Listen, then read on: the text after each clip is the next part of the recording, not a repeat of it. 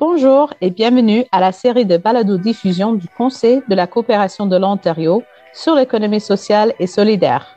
Soyez des nôtres pour six balados qui touchent de multiples aspects du secteur, comme les valeurs, les objectifs de développement durable, le financement social, les témoignages motivants et ainsi de suite. Nous espérons que ces balados vous inspirent et vous encouragent à vous impliquer dans les entreprises d'impact. Un grand merci à Cooperators et au Labo, Centre d'art médiatique francophone de Toronto, pour leur soutien financier et technique de ce projet.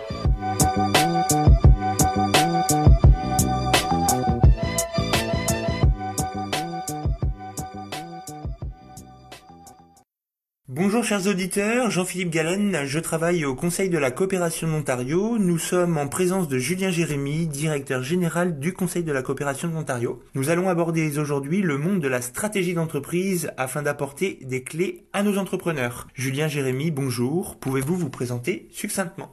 Absolument, merci beaucoup euh, pour cet accueil, mais ça me fait grand plaisir aussi de participer à cette, euh, cette balado-diffusion aujourd'hui pour avoir la chance de me présenter, de discuter aussi de différentes thématiques qui sont très très importantes dans euh, la vie d'entreprise. Alors, euh, comme mentionné, je suis Julien Jérémy, je suis directeur général au Conseil de la coopération de l'Ontario. Mais c'est pas juste ça, il y a un peu de bagage aussi que peut-être je pourrais présenter euh, dans un premier temps pour permettre aux auditrices et aux auditeurs qui vont écouter cette balade de diffusion de par après d'en savoir un peu plus sur l'antécédent de mon personnage dans le sud-ouest de la France sur une ferme euh, et euh, ceci m'a déjà exposé dès le plus jeune âge à toute une série de coopératives, euh, des coopératives agricoles dans un premier temps, mais aussi des coopératives financières avec lesquelles on transigeait déjà à cette époque. De par après, j'ai eu l'occasion de prendre mes repères ou de faire mes marques un peu à différents endroits. en Allemagne, où j'ai fait quelques échanges étudiants, en Finlande, où j'ai passé une, grande partie de mes études en réalité pour faire mon bac, donc mon, premier cycle universitaire en histoire et en géographie, donc une majeure en histoire et une mineure en géographie, qui pourrait sembler un peu déconnecté de ma réalité d'aujourd'hui, mais en réalité, c'est toujours très très important de savoir d'où on vient pour savoir où on va et d'avoir une bonne connaissance aussi culturelle générale. Je pense c'est toujours utile. Et après ça, j'ai fait des études en sciences politiques à l'Université de Montréal, au Québec. Suite à ça, j'ai vadrouillé un peu partout euh, à travers le pays, à travers le Canada. J'ai vécu en Colombie-Britannique, dans l'Ouest, j'ai vécu dans les prairies en Saskatchewan, puis en Ontario, j'ai commencé ma carrière au CCO en 2010, d'abord comme agent de développement, puis j'ai ensuite été directeur du développement et enfin directeur adjoint. En fait, c'était pas enfin, c'était une troisième étape et enfin euh, directeur général depuis 2019 au CCO. Et donc, il y a eu une belle croissance dans l'organisation sur toutes ces années. Lorsqu'on a commencé, lorsque j'ai commencé en 2010, on était une organisation, je dirais, de très petite taille avec deux, trois personnes qui travaillent dans l'organisation et aujourd'hui une organisation beaucoup plus feuillue avec une trentaine de collaborateurs, de collaboratrices dans toutes les régions de l'Ontario et ça fait honnêtement très très plaisir à voir de voir la croissance qu'a connue notre organisation dans les dernières dix et quelques années. Merci à Julien pour ce, cette présentation. Donc, euh, très beau parcours au passage de justement de, qui tu es, puis savoir aujourd'hui, ce qui est très important au sein de nos entrepreneurs, c'est vraiment d'avoir une vision à 360 d'une une organisation qui est durable et pérenne. Donc c'est pour ça que l'interview aujourd'hui est très importante pour nous, pour le grand public, pour qu'ils comprennent comment durabiliser une entreprise, une stratégie. Donc je vais te poser quelques questions et puis euh, j'aimerais avoir ton point de vue déjà sur la gestion de soi. Selon toi, est-ce que tu pourrais me dire en quelques mots quelles sont les caractéristiques qui définissent un bon leader? J'ai euh, préparé quelques notes avant euh, de, participer à cette entrevue-là parce que je voulais creuser le fond de ma pensée, à savoir est-ce que être un bon leader déjà c'est quelque chose qui est unique? Est-ce qu'il y a une seule définition en fait pour être un bon leader? Ou est-ce qu'on pourrait dire qu'il y a euh, plusieurs définitions qui pourraient convenir à différents types de personnes? Alors j'ai essayé de retrouver différentes caractéristiques qui je pense veulent dire plusieurs choses mais qui je pense appartiennent à ce qu'on qualifie aujourd'hui d'un bon leader dans une organisation. La première, c'est l'écoute. Et l'écoute, c'est à, à, mettre un peu en opposition, bien entendu, de la parole. C'est important de parler dans une organisation et de bien communiquer. Je vais y revenir dans un instant, mais c'est surtout important d'écouter non seulement ce qui se passe dans l'organisation, mais aussi à l'extérieur et d'être sensible aux besoins, aussi bien internes qu'externes. Et quand je dis externe, c'est ce qui se passe dans l'environnement pour ne pas amener son organisation en porte-à-faux ou en décrochage par rapport à ce qui se fait autour. La deuxième chose, c'est la patience. euh, dans une position de leadership dans une organisation, on doit composer avec différentes personnes qui fonctionnent à différentes vitesses, qui ont différentes réalités, différents bagages culturels, différentes perspectives et souvent ceci nous doit, euh, nous obliger en fait à ménager notre patience. Je dois dire que c'était pas nécessairement ma plus forte, ma plus grande qualité en commençant, mais c'est quelque chose que j'ai dû travailler au fur et à mesure du temps et je crois qu'aujourd'hui c'est quelque chose sur lequel j'ai peut-être un tout petit peu plus d'expérience, même si évidemment la vie est constamment est un apprentissage continu. Le prochain point sur la, euh, la, gestion de soi, ici, les caractéristiques, c'est euh, les connaissances. Évidemment, pour bien mener un groupe, pour bien inspirer un groupe, c'est important soi-même d'avoir un bagage de connaissances qui soit important. C'est très, très difficile d'acquérir, je trouve, une légitimité adéquate avec un groupe de travail si on n'est pas capable de montrer qu'on a aussi soi-même les connaissances pour euh, amener ces personnes dans la bonne direction. Un autre point, c'est la simplicité qui peut aller de pair avec une certaine humilité. En fait, je pense c'est important de se mettre au même niveau que les autres personnes. Et personnellement, je crois beaucoup dans euh, l'horizontalité plutôt que la verticalité des hiérarchies dans une organisation. Je crois que chaque personne a des contributions uniques à apporter, des valeurs uniques à apporter. Je pense que être un leader, c'est oui incarner certaines valeurs et essayer de les rendre inspirantes pour les autres personnes du groupe de travail, mais c'est pas du tout se positionner en préséance par rapport aux autres personnes. Et c'est quelque chose qui, euh, je trouve, se, se, retrouve dans une simplicité ou une humilité dans le fonctionnement de la personne. Un autre point, c'est la confiance. Confiance à avoir en soi, confiance à avoir en son groupe, confiance à avoir dans les autres personnes avec qui on travaille, une confiance qui, lorsqu'elle est donnée, peut être aussi euh, facilement acquise ou plus facilement acquise de par les autres. Donc, je pense que c'est un exercice mutuel qui se travaille constamment, mais c'est certain que euh, parfois manquer de confiance, ça peut déstabiliser aussi les membres d'une équipe. Et donc, je dirais que c'est une euh, un trait qui est qui a développé, mais qui s'appuie fondamentalement sur tous les autres, savoir avec une bonne écoute, une bonne patience, des connaissances aussi, etc. On développe cette cette confiance qui est qui est ici nécessaire. Et enfin, d'autres points que j'aimerais soulever. Un premier, c'est peut-être une, une, certaine ardeur ou une vivacité aussi dans l'action parce que les gens aiment voir de plus en plus qu'on est assez passionné par ce qu'on fait et c'est en soi quelque chose qui est inspirant, qui, euh, qui, qui, à mon avis, un bon trait de leadership, qui va de pair avec la passion, qui serait un autre terme aussi que, que j'identifierais ici, la passion pour ce qu'on fait, l'amour de son travail et qui souvent est quelque chose qui est très, très contagieux dans une équipe de travail. Et enfin, le dernier point qui revient un peu à ce que je mentionnais plus tôt sur l'écoute, la confiance, c'est aussi la convivialité. Donc, c'est aussi d'être capable, comme leader, d'avoir un environnement de travail qui est chaleureux, qui est sympathique, où les gens se sentent à l'aise de partager leurs perspectives, des fois leur, des fois leur, euh, leur déboire aussi, c'est des choses qui peuvent arriver, mais euh, où on a un environnement de travail qui est sain et exempt de tout grand conflit ou de, de clash de personnalité, là, comme on pourrait trouver ça, parce que ça peut arriver de toute façon, des personnalités différentes, et de voir comment est-ce qu'on peut composer avec tout ça. Très belle caractéristique là qui, euh, qui définit un petit peu l'esprit du leadership que tu vois d'un leader de demain. On va rentrer un peu plus dans le sujet, c'est au niveau des prises de décision. Euh, forcément, c'est constamment à faire des choix dans une organisation en tant que leader avec son équipe. Mais la question que je pourrais te poser aujourd'hui, c'est quels sont les outils et renseignements utiles pour chacune de tes décisions En général, il y a plusieurs, il y a plusieurs choses que j'ai ciblées ici. Déjà, la première chose qui est sacro-sainte pour moi, c'est la réputation générale de l'organisation lorsque on prend une décision qui va avoir manifestement un impact, c'est de voir comment est-ce que ceci va influencer de façon positive, neutre ou négative la réputation de notre organisation. Et c'est bien souvent, en fait, la première chose à laquelle je pense, c'est de m'assurer que notre organisation soit perçue comme l'organisation qu'on veut être, c'est-à-dire une organisation innovante qui a de l'impact, qui prône et qui assure le bien-être de ses collaboratrices et collaborateurs, qui a une bonne productivité, une qualité de travail aussi qui est exemplaire. Ce genre de choses, pour moi, c'est le tout qui forme la réputation de l'organisation. Dans un deuxième temps, une des choses que j'examine, c'est la préservation ou l'amélioration du bien-être des personnes dans l'organisation. De voir par rapport à chaque décision qu'on prend, est-ce que ceci va avoir un impact, encore une fois, positif, neutre ou négatif sur le bien-être dans l'organisation. Parfois, il y a des décisions que je dois prendre où je sais que l'impact sur le bien-être va être négatif et dans la mesure du possible, par exemple par l'introduction de nouveaux systèmes de productivité, mais dans la mesure du possible, on va chercher à compenser cela par la mise en œuvre de mesures supplémentaires sur le bien-être. Il y a toujours un lien en fait euh, identifié et à clairement sur lequel agir constamment, qui est l'axe bien-être et productivité, qui sont deux choses qui fonctionnent ensemble, qui peuvent être mises en opposition, mais qui ne devraient pas l'être, et sur lesquelles il faut agir, à mon avis, toujours de pair. Ensuite, il y a toujours l'impact que je regarde lorsqu'on prend une décision? Quel est l'impact de notre action? Est-ce que ça va produire des résultats tangibles ou est-ce que ces résultats seront insignifiants? Si les résultats sont insignifiants, bon, peut-être qu'il y a une amélioration de réputation, une amélioration du bien-être qui vient avec, mais euh, c'est quelque chose qui est clairement toujours examiné le niveau de difficulté euh, de la chose qui a à faire. Est-ce que c'est une cible facile? Est-ce que c'est une cible intermédiaire, une cible difficile? Et de voir à quel point on a la capacité organisationnelle sur le moment pour mener à bien l'atteinte des objectifs que nous nous sommes fixés. Il y a la rentabilité, bien évidemment. Comme entreprise sociale, on doit aussi s'assurer qu'il y a des revenus qui entrent dans l'organisation et si c'est quelque chose qui est difficile, qui a un impact négatif sur le bien-être, qui n'a pas d'impact positif en général et qui ternit la réputation de l'organisation, les chances sont que ça ne sera pas quelque chose que nous allons euh, poursuivre. Même si ça peut être rentable, mais si ça nuit à tout le reste, c'est pas quelque chose qu'on souhaite faire.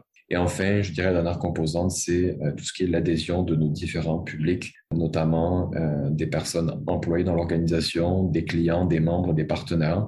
Je dois dire que parfois, dans une position comme la mienne, on doit prendre des décisions où on ne fait pas nécessairement l'unanimité dans sa propre organisation, mais on sait que c'est la bonne chose à faire pour le développement de l'organisation. Puis un exemple par rapport à ça, on a eu plusieurs restructurations dans l'organisation dans les dernières années. Parfois, elle ne faisait pas l'unanimité, parfois on voulait avoir beaucoup plus de temps pour faire ces transitions-là. Et je suis plutôt d'avis que je préfère une éruption volcanique qui dure une semaine plutôt qu'une éruption moins forte mais qui va durer un an. Parce que je trouve que à la fin on a ça fait beaucoup de temps à faire le ménage alors qu'après une semaine pour aller bon peut-être pas balayer la lave mais en tout cas pour euh, nettoyer tout ça ça prend beaucoup moins de temps. Et donc forcément il y a des chocs dans une organisation euh, ça arrive mais dans la mesure du possible je veux faire en sorte qu'ils soient peut-être les plus courts possibles même s'ils sont possiblement aussi un peu plus euh, difficiles lorsqu'ils se produisent parce qu'ils sont sur une durée encore une moins longue. voici un peu les, choses que j'examine. Un très bon point, un bon tour de table sur la prise de décision aujourd'hui. Euh, si on, peut rentrer un petit peu plus dans la gestion de valeur du CCO, donc pas les valeurs de l'organisation en tant que telle, parce que je pense que tu as, as, pu le souligner au niveau de leader, mais la gestion de valeur au niveau des facteurs et des leviers que tu utilises en évitant les perturbations du marché. Donc, on est sur du positionnement, de la concurrence, des nouveaux marchés qui s'établissent. Quels facteurs tu utilises pour créer de la valeur au sein du CCO Alors déjà, la plus grande valeur de notre organisation, pour une organisation comme nous, elle est simple, c'est les personnes que nous avons dans l'organisation. Notre bassin humain, les différents les collaborateurs et collaboratrices qui travaillent au CCO, ce sont notre valeur. Et c'est ça que nous commercialisons ou que nous utilisons dans le cadre de développement de programmes de subvention, par exemple. Maintenant, comment est-ce qu'on crée de la valeur sur cette base-là? Il y a plusieurs choses. Et j'en ai trois en particulier que j'ai, que j'ai déjà un peu identifiées. La première, c'est au niveau du renforcement des compétences internes. Donc, on a des personnes dans l'organisation qui sont notre meilleur talent, mais comment fait-on pour que ces talents non seulement ne se perdent pas, mais qu'ils se développent et qu'ils soient bien mis à contribution à la place où ils doivent être. Et ça, ça fait partie des choses qu'on a revisitées dernièrement, dans les dernières années, lorsqu'on a eu quelques restructurations. C'était de s'assurer que des personnes qui devaient briller brillent réellement là où elles devaient briller. Aussi, peut-être, si on a un diamant, mais qu'il est au fond d'une mine qui n'est pas éclairée, peut-être on ne voit pas que c'est un diamant parce qu'il n'y a pas de lumière. Si on met ce diamant à la lumière, qu'on le ramène à la surface et qu'on le met en vitrine d'une bijouterie, il brille et là, on voit toute sa valeur. Et c'est ça aussi un peu l'exercice de gestion qu'on doit faire dans l'organisation, c'est de s'assurer que chaque diamant, chaque talent de l'organisation est dans la bonne vitrine pour briller au maximum.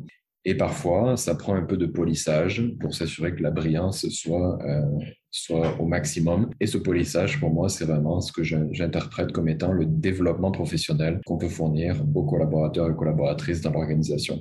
La deuxième chose sur la création de valeur, c'est toujours d'associer la communauté et les partenaires à ce qu'on fait. La valeur, elle n'est pas quelque chose qui est intrinsèque, c'est-à-dire ce n'est pas quelque chose qu'on peut juste examiner et se vanter de l'avoir à l'interne. C'est quelque chose qui avant tout doit être examiné d'un point de vue extérieur. Des gens en dehors de l'organisation nous disent, vous avez de la valeur parce que, et notamment ici, vos talents, les personnes qui composent votre organisation, brillent pour vous et représentent au mieux votre organisation. Pour entendre ce genre de message, ça veut dire que nos personnes tissent des liens étroits avec des partenaires de la communauté, avec d'autres organisations où ils ont l'occasion de montrer le savoir-faire qui est le leur, mais aussi le savoir-faire qui est celui euh, collectivement de notre organisation.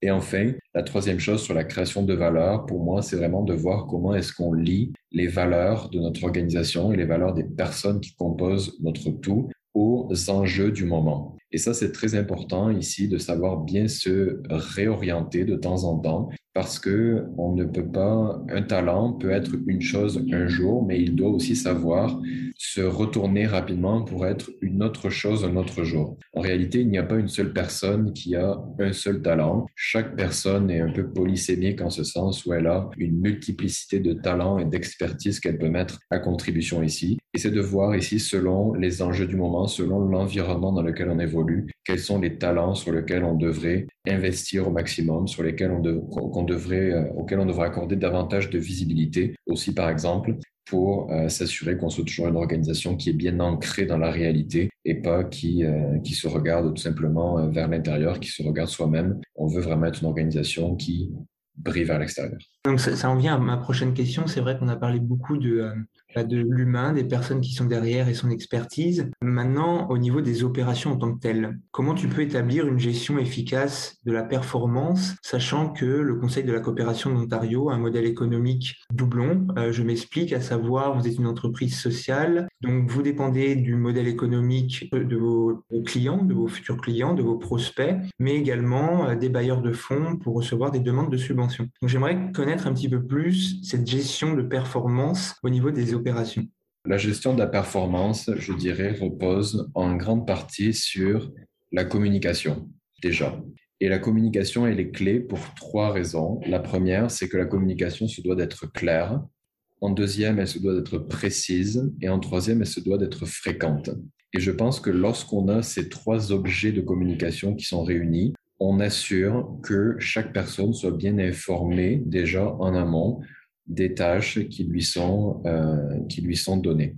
Maintenant, ça ne veut pas dire que chaque personne est performante. Je veux dire, il ne faut pas non plus se, bander les yeux ici en se disant qu'on euh, est tous égaux de compétences et de formation et d'expérience, etc. Ce n'est pas le cas. Et ce qu'on peut faire comme organisation, c'est d'une part reconnaître la diversité des talents et de voir que peut-être certaines personnes seraient mieux à une autre, à une place plutôt qu'à une autre, mais aussi de reconnaître que par la formation, on peut des fois améliorer l'impact de certains talents dans l'organisation.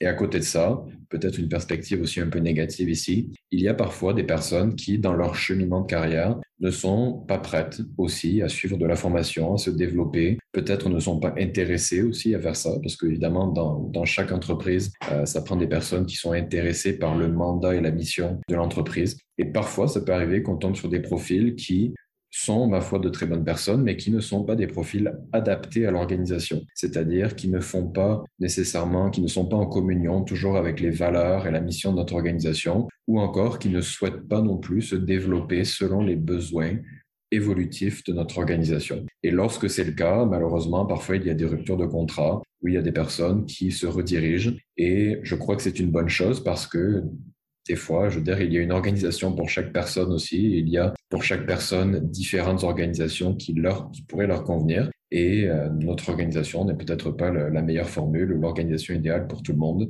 même si on peut l'être pour certains. À côté de ça, au niveau de la gestion de la performance, on revient toujours sur cet équilibre à bien trouver entre le bien-être des personnes et leur performance. Et les deux, à mon avis, fonctionnent ensemble. C'est-à-dire qu'on ne peut pas avoir une personne à 100% de performance si cette personne est malheureuse dans son travail. Je pense qu'une personne qui est dont on assure le bien-être, qui est à l'aise dans son travail, qui fonctionne selon un horaire peut-être prévisible. Encore une fois, ça dépend des personnes. Il y a des gens qui aiment un horaire prévisible et d'autres pas nécessairement. Mais une personne dont le bien-être est assuré de façon individualisée selon ses propres besoins est une personne qui va être, à mon avis, au sommet de sa performance. Il y a des enjeux de bien-être sur lesquels on a le contrôle dans une organisation, il faut aussi noter qu'il y a des enjeux sur lesquels on n'a pas le contrôle dans une organisation. Je pense en particulier des enjeux de bien-être sur des choses qui se passent dans la vie privée de la personne et sur lesquelles, comme organisation, on a pas de regard. On peut être au courant, mais c'est des choses sur lesquelles on ne doit pas intervenir parce que c'est des choses qui se passent dans la vie privée de la personne. Comme organisation chaleureuse, conviviale, comme je le mentionnais plus tôt, on est là pour soutenir chaque personne dans la mesure où il désire être soutenu, mais on ne doit pas évidemment s'ingérer dans la vie privée, dans la vie privée des personnes pour régler des défis euh, personnels qui les concernent. Donc c'est un peu ça que je dirais là sur la, sur la performance, de toujours bien considérer la performance comme étant liée aussi au bien-être des personnes, à leur apprentissage continu, leur volonté d'apprendre, comme je mentionnais un peu plus tôt, le tout fonctionnant ensemble. Évidemment, s'il manque une des composantes, peut-être que la personne n'est pas un bon, un bon appariement pour l'organisation. La prochaine question, on va partir un peu plus au niveau de la macro. Donc c'est une question un peu plus globale. C'est au niveau de la stratégie en tant que telle. Donc, comment la stratégie s'installe-t-elle au Conseil de la coopération d'Ontario? Quel impact a la structure sur le fonctionnement de ton entreprise? Et comment prendre des décisions stratégiques pour les mettre en œuvre? Je dirais sur la stratégie, comment est-ce qu'elle s'installe au Conseil de la coopération de l'Ontario? De différentes façons. La première, c'est par un scan continu, une analyse continue de ce qui se fait dans notre environnement. De là va découler notre positionnement de par la compréhension qu'on a collectivement dans l'organisation et naturellement parfois ou souvent ça passe par moi, de ce qui se passe autour de l'organisation. Comme entreprise, on se doit de toujours être capable de pivoter rapidement. Ce que ça veut dire ici, c'est que dans un environnement qui change rapidement et qui change tout le temps, on doit nous aussi être une organisation mouvante qui change tout le temps. Et la réalité, qui est que d'un côté, certainement les employés, les collaborateurs et collaboratrices dans l'organisation aimeraient une certaine stabilité, c'est que c'est à moi en grande partie d'agir comme une espèce de comme une espèce de tampon entre une stabilité désirée à l'interne et une instabilité constante à l'extérieur de l'organisation et de s'assurer qu'on soit capable de manger et digérer cette instabilité externe tout en préservant au plus possible une stabilité, une certaine intégrité structurelle aussi à l'intérieur de l'organisation. Et ça, c'est pas toujours évident, je dois le dire, et il y a parfois des changements importants à l'externe qui se passent qui ont des retentissements dans l'organisation. Un des changements importants qu'on a vécu récemment, c'était évidemment une pandémie où tout d'un coup, nos méthodes de travail, nos façons de travailler ont été très, très euh, fortement altérées. Et ça a eu quelques contre-coups à l'intérieur de l'organisation. On le sait, le bien-être en a peut-être pris un coup, la collaboration les relations interpersonnelles, les relations sociales qui font la convivialité de l'organisation ont été mises à mal parce que tout d'un coup, tout ceci devenait virtuel. Et c'est des choses qui se sont produites en dépit de mesures qu'on a pu vouloir prendre dans l'organisation pour minimiser cela. Donc, on le veuille ou non, ce qui se passe à l'extérieur de l'organisation a un impact dans l'organisation. Maintenant, par la stratégie, c'est de voir comment est-ce qu'on peut assurer que ceci soit minimal dans la mesure du possible. Dans l'autre sens, la stratégie est aussi de faire en sorte qu'on regarde quelles sont les ressources que nous avons à l'intérieur de l'organisation et par rapport à ce qui se passe dans l'environnement, donc si je parle dans l'autre sens, de voir comment est-ce qu'on peut assurer qu'on ait une bonne présence aux bons endroits, au bon moment et qu'on fournisse ce qu'on peut fournir comme organisation, nos talents, c'est-à-dire lorsque ceux-ci sont nécessaires par les besoins du moment. Et donc, ce scan se fait vraiment à double sens. Quel est l'impact que l'environnement extérieur va avoir sur nous et comment est-ce qu'on peut peut-être le minimiser lorsque c'est un impact qui pourrait être négatif?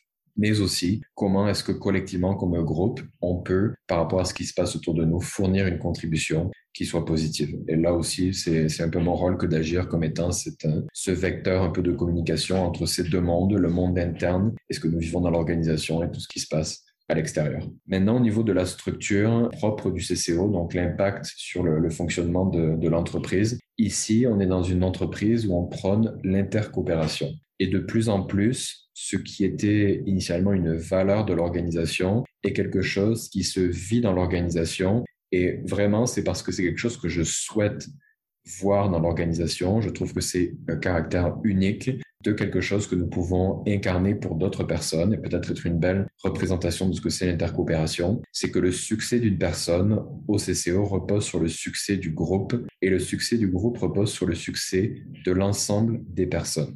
Cette transmission, un peu, cette espèce de courroie de transmission qui passe par différents, différentes poulies en cours de route, toutes doivent fonctionner de façon optimale pour qu'il n'y ait pas de rupture dans la chaîne de création de valeur que nous souhaitons incarner en fait dans notre organisation. Il y a des défis par rapport à ça, ils sont nombreux. On a eu quelques changements structurels aussi dans les dernières années qui nous ont de plus en plus amenés vers cette réalité-là d'intercoopération et d'impact qui est réellement en fait un produit collectif et en fait l'unique produit de notre organisation. Mais pour assurer la collaboration entre les différentes personnes, il nous faut toujours composer avec des personnes en bout de ligne, des personnes avec des comportements, avec des traits culturels, avec des approches, des personnalités, des antécédents qui sont différents les uns des autres.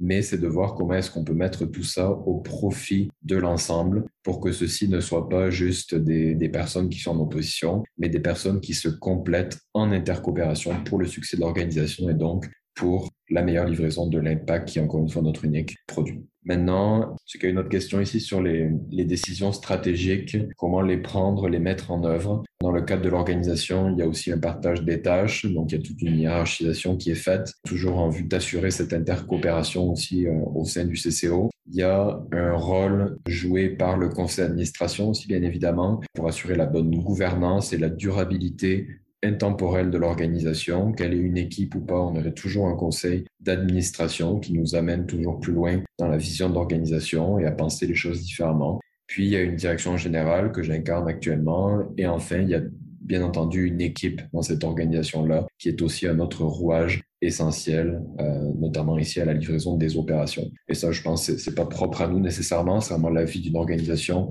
sans but lucratif aussi comme nous, que d'avoir cet aspect de gouvernance, de direction et euh, d'exécution d'équipe, d'opération, en gros, qui se passe dans, dans l'organisation la primauté de l'humain euh, ressort beaucoup dans les, dans les questions posées c'est fortement apprécié. Euh, au niveau de la hum, durabilité, la gestion durable d'une organisation, donc là, peut-être euh, c'est plus une question qui s'adresse au niveau des entrepreneurs. Donc, créer une entreprise aujourd'hui, ça passe par des défis, mais surtout sa pérennité qui peut être compliquée. Pour toi, quelles sont vraiment les mesures concrètes qu'un entrepreneur doit prendre pour améliorer la performance de son entreprise? Il y a trois choses que je vois au niveau de la performance générale de l'entreprise. La première, c'est d'avoir une vision qui est claire, de savoir expliquer exactement qu'est-ce qu'on fait comme entreprise. Et je réalise que sur ce point, plusieurs entrepreneurs patogent assez longtemps parce que même si eux se comprennent et comprennent qu'est-ce qu'ils veulent faire, ils ont du mal à l'expliquer et en réalité à créer une, euh, une adhésion en fait des, euh, de, de différentes personnes autour de cette vision-là. C'est pourtant quelque chose qui est très important parce qu'aucune entreprise ne fonctionne en vase clos et on a besoin, en fait, de pouvoir convaincre aussi d'autres personnes qui vont se rejoindre et qui vont être des soutiens plus tard dans la vie de l'entreprise autour de cette vision. La deuxième chose, c'est d'avoir des objectifs clairs. Donc, on a une vision qui est claire et bien expliquée, mais quels sont nos objectifs? Et ces objectifs sont-ils réalistes? On se doit ici d'avoir des cibles qui sont atteignables, correspondent et qui corroborent en même temps la vision de l'organisation, mais qui sont, encore une fois, facilement explicables, qui peuvent être quantifiables en particulier. Je pense que c'est le genre de cible auquel on est les plus habitués qui peuvent être quantitatives, mais c'est important d'avoir des cibles qui soient claires. Et enfin, la troisième chose, c'est toujours sur le bien-être. Au niveau de la performance, je pense qu'avoir une vision claire, des objectifs clairs, tout ça c'est intéressant, mais il faut s'assurer aussi de prendre en compte l'aspect bien-être, que ce soit pour un entrepreneur individuel, parce que si ce n'est pas pris en compte, parfois on va vite s'épuiser et laisser tomber, ce qui est bien dommage, ou lorsqu'il y a une équipe de travail les mêmes choses peuvent arriver, les gens vont se décourager parce que c'est pas facile, honnêtement, de partir aussi quelque chose, des fois à partir de rien, puis ou de lancer une nouvelle initiative sans avoir réellement d'accroche préalable. Ça prend aussi des personnes dans l'organisation qui sont à l'aise, qui ont un, certain bien-être, qui, qui apprécient en fait leur environnement de travail pour pouvoir porter toujours plus loin cette vision ainsi que ces objectifs clairs qui sont ceux de l'organisation. Des personnes qui ont ce bien-être naturellement, vont faire ce travail. Des personnes qui sont malheureuses dans l'organisation seront moins enclines à bien communiquer aussi l'information sur la vision et les objectifs de celle-ci. Ça arrive à ma, dernière question avant un conseil pour euh, les nouvelles générations. C'est au niveau de l'innovation. On parle aujourd'hui d'innovation sociale. ça peut être un mot qui peut être un peu galvaudé dans les échanges au niveau des médias. Pour toi, comment tu favorises et gères la créativité et l'innovation au sein du CCO et comment tu peux accroître l'ouverture au changement des employés via cette innovation? Le, le, le, thème, en fait, ici, là, de ma réponse, c'est vraiment que les changements amène toujours à une amélioration des conditions. Et ça, pour moi, c'est une certitude. C'est-à-dire que Je comprends que des personnes peuvent être hostiles au changement, avoir peur du changement, se dire qu'un changement va nous amener à un résultat qui est moins bon que ce qu'on avait avant le changement. La réalité et d'expérience, c'est que je crois que tous les changements sont bons. Alors oui, lorsqu'on fait un changement, il y a des moments pendant le changement, pendant la transition, qui sont difficiles. Il y a des moments qui sont délicats, où il faut se réinventer, se poser des questions.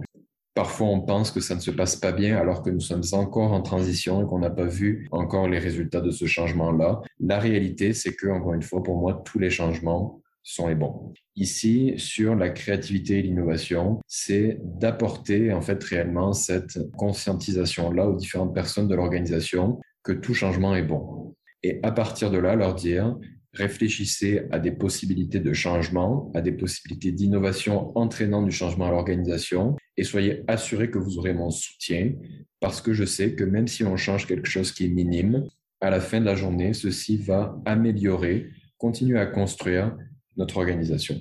Au niveau de l'ouverture au changement, c'est c'est pas toujours quelque chose qui est facile, comme je l'ai dit, parce qu'on a des personnalités dans une organisation qui vont être hostiles au changement parce que elles aiment bien, elles ont un bien-être à fonctionner dans un environnement qui est sécurisant, qui est balisé, qui est constant et qui demeure de ce fait sécuritaire pour elles. Pour ces personnes, je pense que c'est et je reviens un peu sur l'exemple que je donnais un peu plus tôt, que lorsqu'on arrive avec un changement, de bien l'expliquer, encore une fois, de le communiquer de façon claire, et d'expliquer aussi la façon dont ceci va améliorer et la performance et le bien-être dans l'organisation, mais aussi, et ça c'est peut-être un peu une méthode qui m'est propre, mais c'est de l'appliquer de façon rapide dans l'organisation et de ne pas laisser un changement comme étant quelque chose qui est une transition de plusieurs mois, mais réellement d'avoir la transition qui est déjà prête sur le papier avant que le changement ne survienne et que le changement en soi ne soit que comme appuyer sur un interrupteur,